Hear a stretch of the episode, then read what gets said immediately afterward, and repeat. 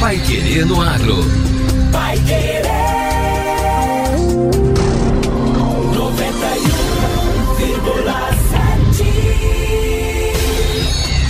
Bom dia, hoje é quinta-feira, 29 de fevereiro de 2024. Eu sou Victor Lopes. Eu sou José Granado. E o Pai Querendo Agro número 1015 já está no ar. Greening continua a ameaçar a produção de citros. Confira a entrevista com o especialista do IDR Paraná, Rui Pereira Leite Júnior, sobre o manejo sustentável da doença. E China acaba com sobretaxa para a carne de frango brasileira. A Cocamar caminha com o cooperado em todas as etapas da safra, do plantio à colheita, acompanhando no desenvolvimento da terra e na entrega do grão. Comprometendo-se com um atendimento técnico especializado armazenamento seguro e pagamento garantido. Qualidade e excelência você encontra aqui. Cocamar, lugar onde cooperado e cooperativa crescem juntos.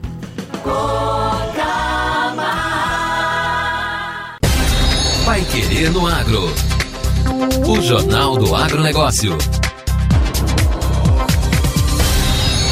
O greening já é considerado a doença mais destrutiva e ameaçadora da cultura de citros do Brasil. A planta infectada pela bactérias transmitidas por um inseto chamado psilídeo sofre uma grande queda de produção e com o tempo vai definhando até não produzir mais. A gente já abordou este tema aqui no programa, mas devido à sua importância, hoje trazemos uma entrevista especial com Rui Pereira Leite Júnior, pesquisador do IDR Paraná na área de proteção de plantas, uma das maiores autoridades sobre o assunto. Rui, vamos começar nosso bate-papo de uma forma bem didática. Explique para os nossos ouvintes o que é o greening. O greening, ele ou também chamado de HLB, é uma doença que afeta os citros. É o principal problema da citricultura em vários países do mundo. Né? É um problema que não existia aqui no Brasil, mas infelizmente ele foi introduzido no início dos anos de 2000. Né?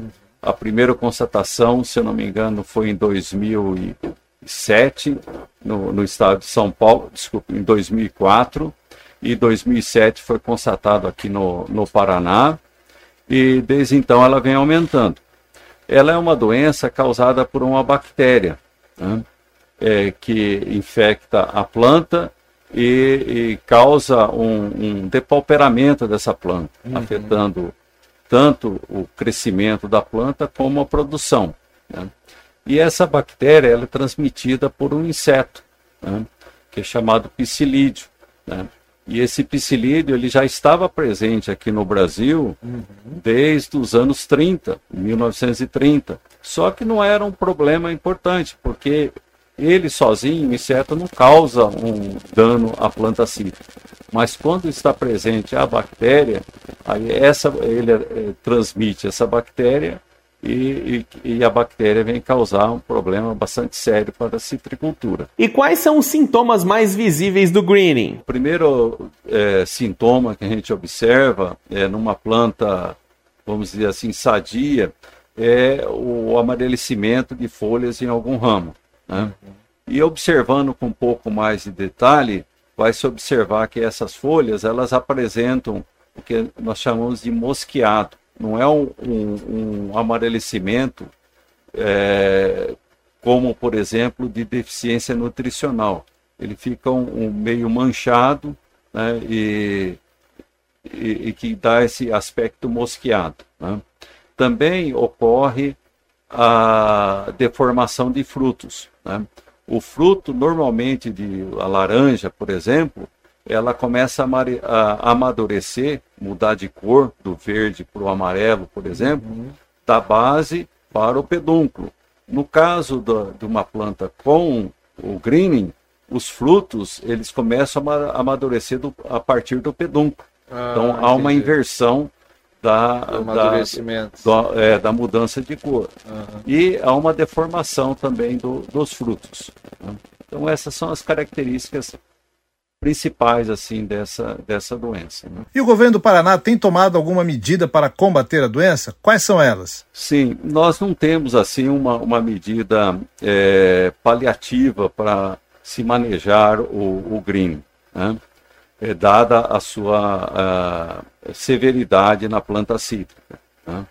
Então, infelizmente, a medida que, que, que, é recomendada é a eliminação da planta doente. Nós não temos um produto para curar uma planta doente, então ela tem que ser, tem que ser eliminada. eliminada né? uhum. né?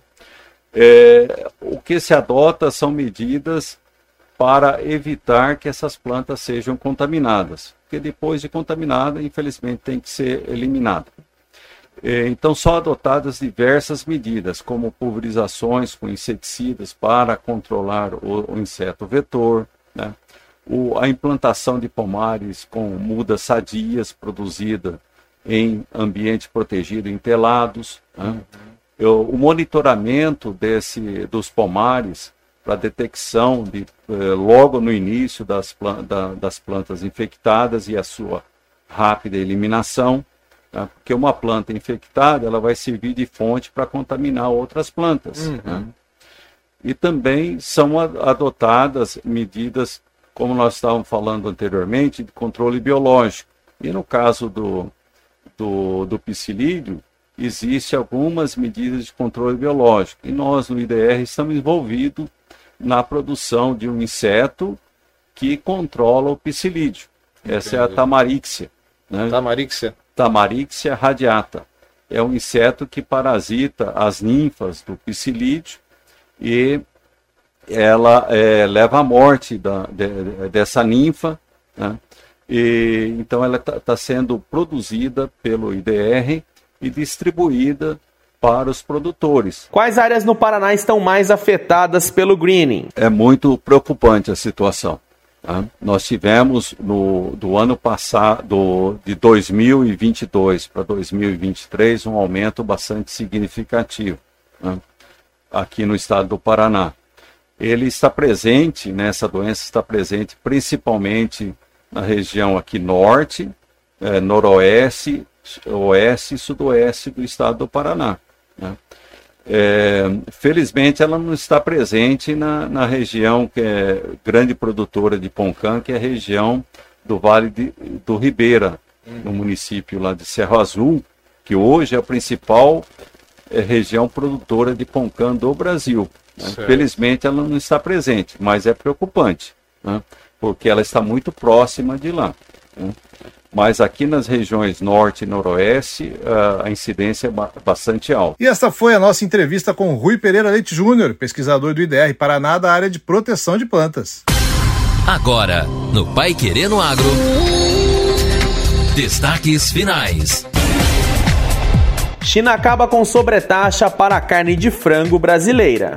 A China extinguiu a tarifa antidumping sobre o frango brasileiro, informaram os Ministérios das Relações Exteriores, do Desenvolvimento, Indústria, Comércio e Serviços. Em nota conjunta, as pastas explicaram que a sobretaxa deixou de vigorar no último dia 17, mas que o governo brasileiro só foi informado nesta terça-feira, dia 27. Desde 2019, o governo chinês aplicava tarifas antidumping de 17,8% a 34,2% sobre o frango brasileiro, dependendo da empresa exportadora. Além disso, 14 frigoríficos brasileiros tinham celebrado um compromisso de preços em que eram obrigados a cobrar preço acima do mínimo pré-estabelecido, o que resultava em perda de competitividade para as empresas nacionais. Em nota conjunta, os dois ministérios informaram que a decisão favorável decorre de articulações ativas com autoridades chinesas em diversos fóruns da realização de mecanismos bilaterais de cooperação em 2023. Mesmo com o antidumping, as vendas de carnes de aves ao país asiático vinham crescendo. Segundo o Ministério de Desenvolvimento, Indústria, Comércio e Serviços,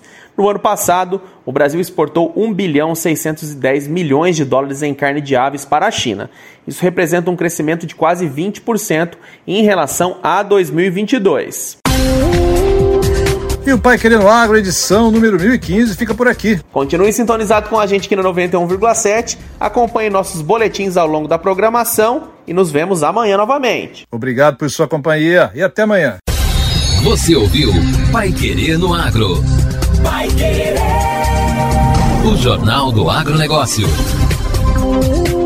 Contato com o Pai Querendo Agro pelo WhatsApp 999941110 ou por e-mail agro@paiquerer.com.br.